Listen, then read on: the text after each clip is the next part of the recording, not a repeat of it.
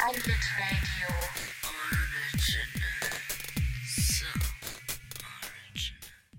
Ja dann, hallo und herzlich willkommen, ihr zwei, zur 17. Folge. Endlich wieder auch mit mir am, am Mikrofon. Nee, Quatsch. Ähm, ich habe die Folge gehört, die ihr gemacht habt, die 16. Folge, und war sehr begeistert. Es war sehr schön. Schön zu sehen, dass es auch ohne mich funktioniert. Wie gut es ohne mich funktioniert. Erschreckend, wie gut es ohne mich ah, funktioniert. Max. Max, Quatsch, wir haben dich vermisst. Ich habe also, ich habe am Anfang so gesagt, ach Guido, ich stelle dann einfach zwei, drei Fragen und dann merkte ich, wie schwierig ist es denn bitte Fragen zu stellen. Wie schwierig ist es, Guido Fragen zu stellen, meinst du?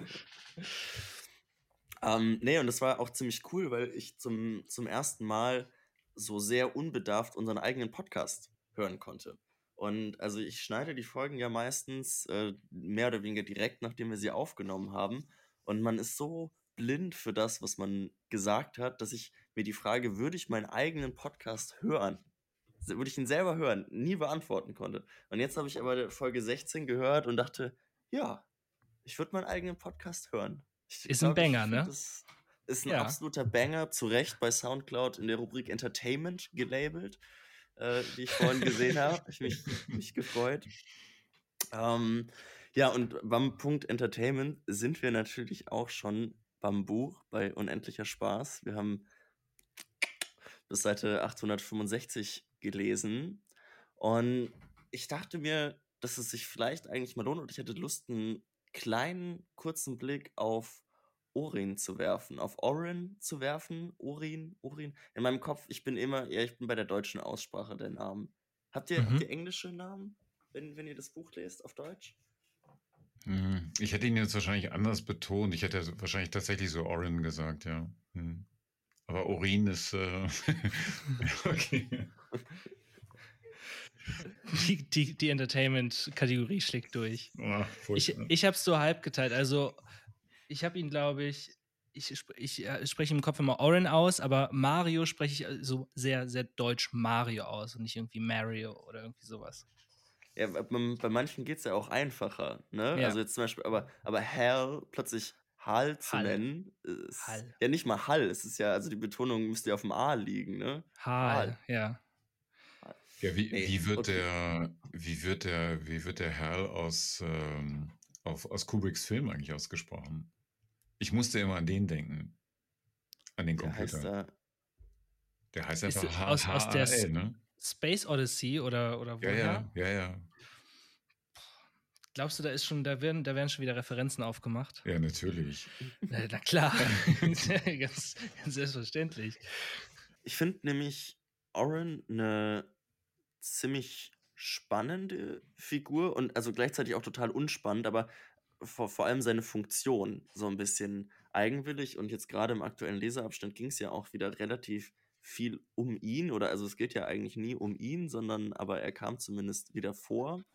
Und ich, es fällt mir, fällt mir schwer, ihn so ein bisschen einzuordnen, weil er ist ja irgendwie schon so dieses in gewisser Weise das schwarze Schaf der Familie Incandenza, also nicht im Sinne von Erfolgslosigkeit, aber der Bruder, der sich eben abgewendet hat, der, der all dem den Rücken kehrt und auch diese ganzen Strukturen, die dort herrschen, ja so sehr klar benennt und sehr, sehr kritisch benennt, also so, so diese Kommentarfunktion irgendwie so ein bisschen ein, einnimmt und sich ja auch in diesem Habitus an, an Hell wendet, so in den nächtlichen Telefonaten dann ähm, irgendwie darüber redet, was eigentlich mit der, mit, der, mit der gemeinsamen Mutter los ist und wie verrückt sie irgendwie geworden ist. Und gleichzeitig ist er ja selber offensichtlich, ähm, sag ich mal, schwer belastet. Und ja, ich, ich weiß auch nicht, ich habe so, ähm, was, was macht er mit dem, mit dem Bild der Familie Incandenza? Weil er, er legt ja eine andere Lesart vor, habe ich das Gefühl. Es gibt so einmal die, die Lesart dieser Familie, die wir irgendwie hauptsächlich aus Hells Sicht ähm, präsentiert bekommen und da, da werden natürlich sehr viel defizitäre Mechanismen innerhalb dieser Familie irgendwie auch offengelegt, aber es ist eine deutlich wärmere und ich sag mal mh, hm, versöhnlichere Sicht noch auf, auf die Familiengeschehnisse, zumindest so der erste Eindruck, als es bei, bei Oren ist. Und sich auch die Frage stellt, so wem glaubt man eigentlich? wer ist näher an dem dran, was eigentlich in dieser Familie los ist. Mhm.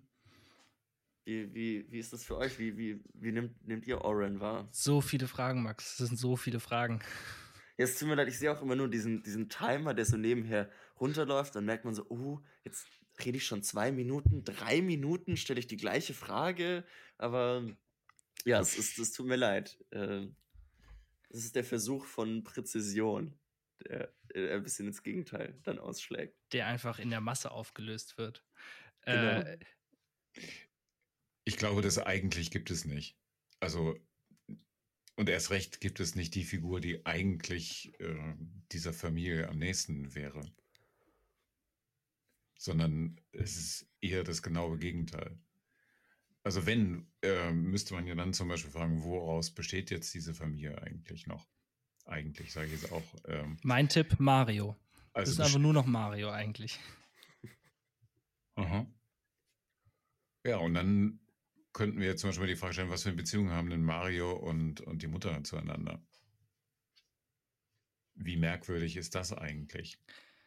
Es ist, also sind alles, alles merkwürdige Beziehungen. Aber ich wollte gar nicht. Mh. Naja, aber, aber, aber Entschuldigung, aber, aber speziell da, äh, glaube ich, wird es auch nach mehrmaligem Lesen dieses Romans echt schwer sein, darauf irgendwie eine Antwort zu formulieren ähm, Hal und Oren äh, tauschen sich ja über ähm, Avril Incandenza mhm. ja noch aus. Aber Mario?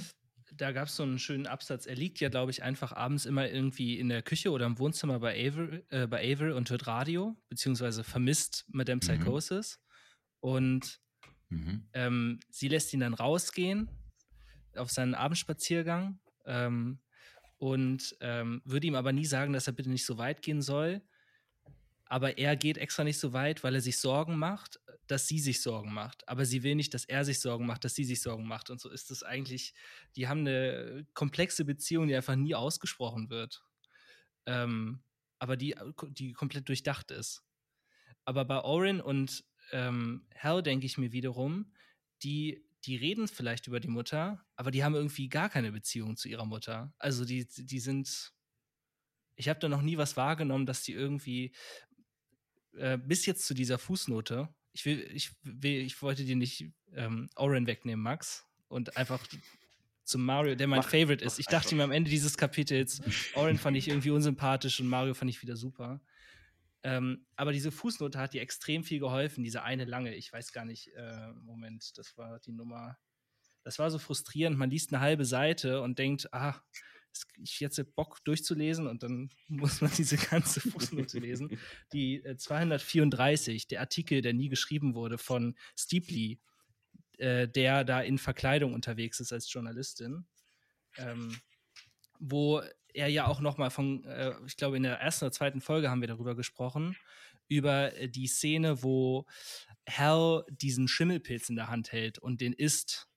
Und damals wurde das ja keine Ahnung, ich glaube, aus einer personalen Perspektive von Hal erzählt. Und wenn Oren das jetzt hier erzählt, wirkt es noch viel mehr analysierter. Er sagt das super detailliert und wie krass, äh, was für krasse Zwangsneurosen die Mutter eigentlich hat. Und es wirkt noch viel dramatischer und es wirkt noch unfähiger. Und vor allem, was ich richtig interessant fand, als er dann erzählt hat, ähm, also das wahnsinnig traumatische, ist das ja dann der Vater und Mario hinter dem Fenster stehen und einfach zugucken und nichts machen und der Nachbar dann irgendwann rüberkommen muss, damit die Mutter sich beruhigen kann.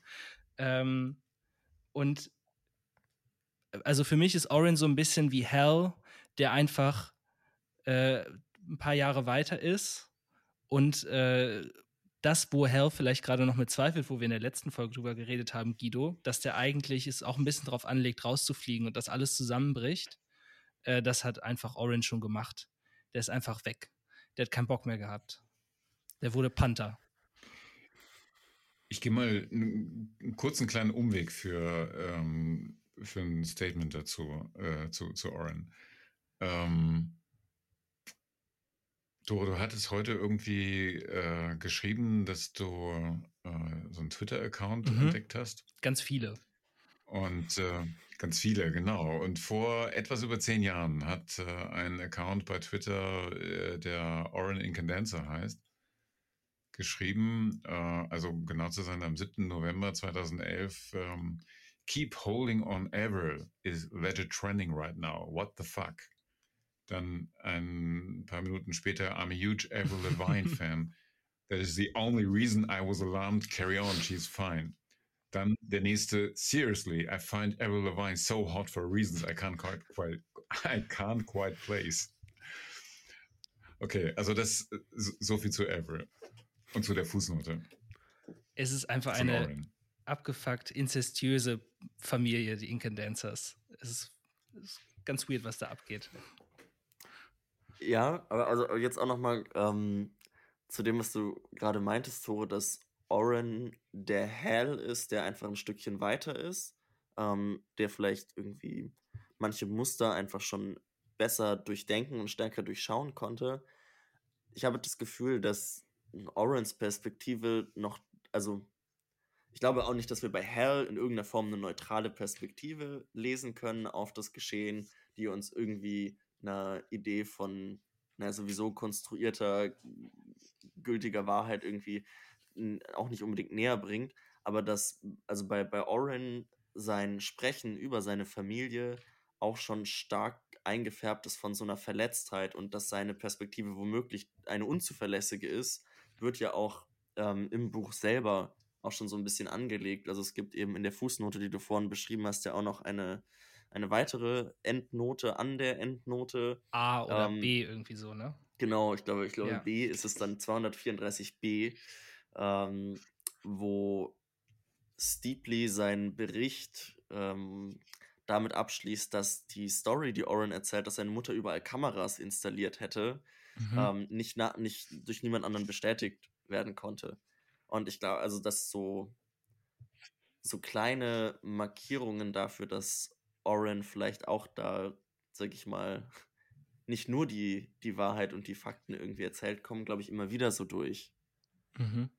Und ich finde, das macht ihn auch ein bisschen zu so einer seltsamen Figur, weil so, so, so ein großer Teil der Erzählung seiner Figur ist eben eine Erzählung aus seiner Perspektive über die Familie und gar keine Erzählung seiner eigenen Person. Ähm, und dann wird gleichzeitig aber eben diese Perspektive auch so ein bisschen in Frage gestellt. Und ja, ich, ich finde, das, das gibt ihm so einen, so ein bisschen weirden Vibe, den ihn zu so einer schwer einordnbaren Figur werden lässt. Gerade weil er eben so außerhalb steht und immer so stark kommentierend sich, sich äußert und irgendwie so versucht einzugreifen. Ja, auch einer, als einer der wenigen Figuren einfach auch örtlich ganz weit weg von den anderen ist. Getrennt. Der aber gleichzeitig offensichtlich halt. Ja, sorry. Nee, aber ja, aber dann natürlich immer noch hängt, voll.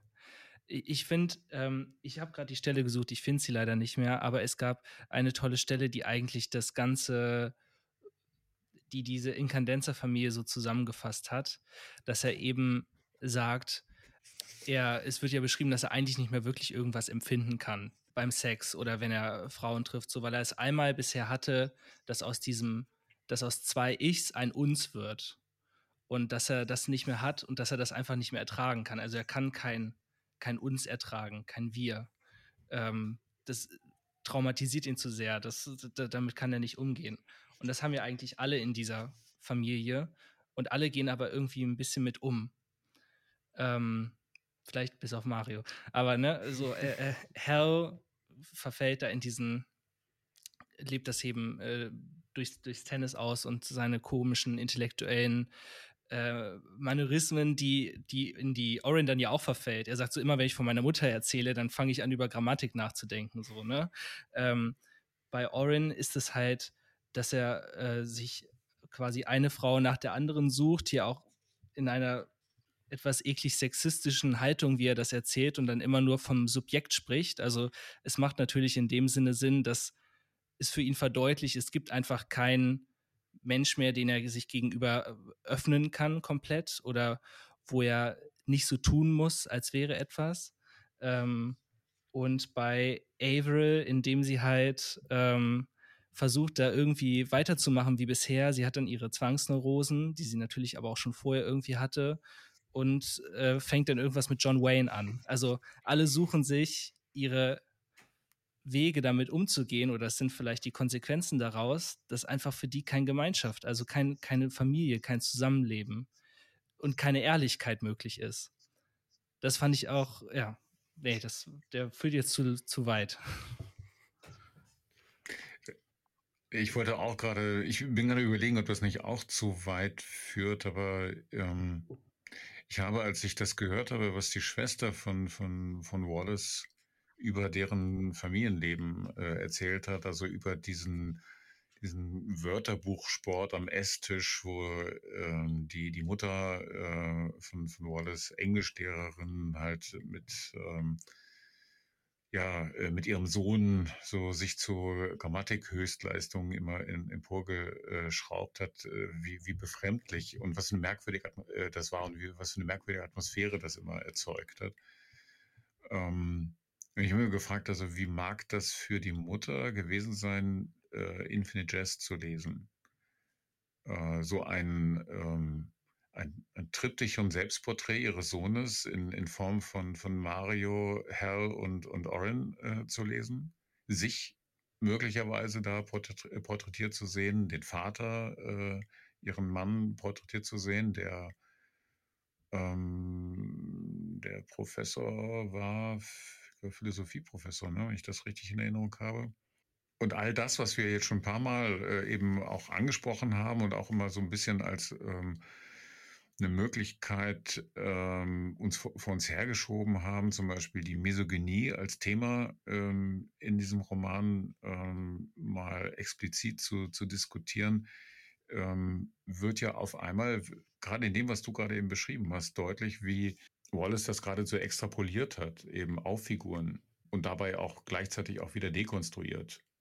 Also ähm, vielleicht sogar ein sehr klares Bewusstsein von, von diesen Defekten äh, hatte und die ähm, dann in, in aller, ähm, ja, mit allen Schwierigkeiten, die damit einhergehen, eben auch erzählt hat. Wobei ich finde, so Orens Haltung ähm, ist quasi schon so eine Überzeichnung, dass sie sich ja eigentlich schon selbstständig dekonstruiert. Da, also da muss ja fast nichts mehr getan werden. Sie ist ja so offensichtlich irgendwie in, in, in ihrem Wesen, dass es da, glaube ich, gar nicht so viel mehr zu entmanteln gibt. Naja, aber er ist ja so ein bisschen die, man will die, die sexuelle äh, Figur äh, von diesen drei Brüdern. Die körperliche Figur. Aber also ja auch mit einem total ich möchte, möchte nicht, nicht krank sagen, aber mit einem wahnsinnig extremen Verhältnis ja auch dazu. Also es ist ja kein, mhm. keine gesunde Körperlichkeit, sondern es ist ja so ein, es ist ja irgendwie eine Form von Ventil, oder? Also um irgendwie mit dieser fehlgeschlagenen Flucht und Distanzierung von den eigenen Traumata irgendwie umzugehen. Weil also sein, sein Weggehen, sein, das Ändern seiner eingeschlagenen Laufbahn und so hat ja alles nichts gebracht. Der ist ja immer offensichtlich noch total, hat immer noch ein obsessives Verhalten zu seiner eigenen Geschichte, zu seiner eigenen Familie und irgendwie zu den, zu den Wunden, die er erlitten hat. Und die, also ja, er ist, er ist irgendwie der körperliche der drei Brüder, ähm, aber eigentlich macht er ja nichts anderes als Hell vielleicht mit seinem Geist manchmal macht. Also halt nach, nach Ausflüchten suchen und irgendwie daran scheitern. Ich, also ich denke auch, dass das in diesem Figurenkonstrukt super schlüssig ist, wie er so ist, warum er so ist, wie er ist. Ähm, und dadurch, dass das natürlich total überspitzt ist und bei vielen Figuren quasi diese entweder Misogynie, aber auch ähm, immer wieder worauf man stößt, Rassismus und so weiter, dass das so sehr offensichtlich ist, dass es natürlich nicht dahingestellt wird, um es von ihm irgendwie kommentarlos zu reproduzieren, sondern damit auch immer wieder ähm, zu dekonstruieren. Aber die Sache, über die wir halt auch schon immer gesprochen haben, es wird halt immer nur dekonstruiert, indem es erstmal richtig krass extrem aufgebaut wird. So, ne? Und ich würde mir jetzt einfach gerne vielleicht mal wünschen, nachdem Oren hier so seine Mutter so fertig gemacht hat, dass ich vielleicht gern mein ähm, Kapitel aus Averys Sicht hätte. oder eine personale Erzählung von Avril. Wie ist das eigentlich, wenn du so einen Sohn hast oder wenn du so einen komischen Ehemann hast, der sich drei Tage lang, drei Jahre lang komplett abschießt, bevor er sich den Kopf in der Mikrowelle irgendwie in die Luft jagt. Also ich kann mir vorstellen, dass die vielleicht auch einiges zu ihren Söhnen und zu ihrem Ehemann zu sagen hätte. Und das vermisse ich einfach. Es kommt einfach nirgends vor und es kommt sehr häufig nicht vor. Ähm, das ist natürlich also so, an wen wendet man den Vorwurf jetzt? So, das Buch ist halt da, wie es da ist. Es macht, glaube ich, alles total Sinn, es ist schlüssig, aber ich finde, man vermisst es schon. Ich vermisse es. Auch wenn Mario da ist. ja, aber Tore, damit lieferst du doch eigentlich schon ähm, den, den perfekten Aufhänger für die, für die letzten Schlussworte der Folge, oder? Wenn, vielleicht können wir alle mal die Augen aufhalten nach dem, was du vermisst. Vielleicht ist ja Avrils Perspektive auf ihre Kinder auch irgendwo zumindest ein bisschen rauszulesen. Ich will, ich will noch. Schreib doch mal ein Buch, Tore, schreib doch mal ein Buch. Avrils, Avrils Story. Ich, ich wollte noch so einen kleinen Fact äh, zum Schluss raushauen, vielleicht um so. Mhm.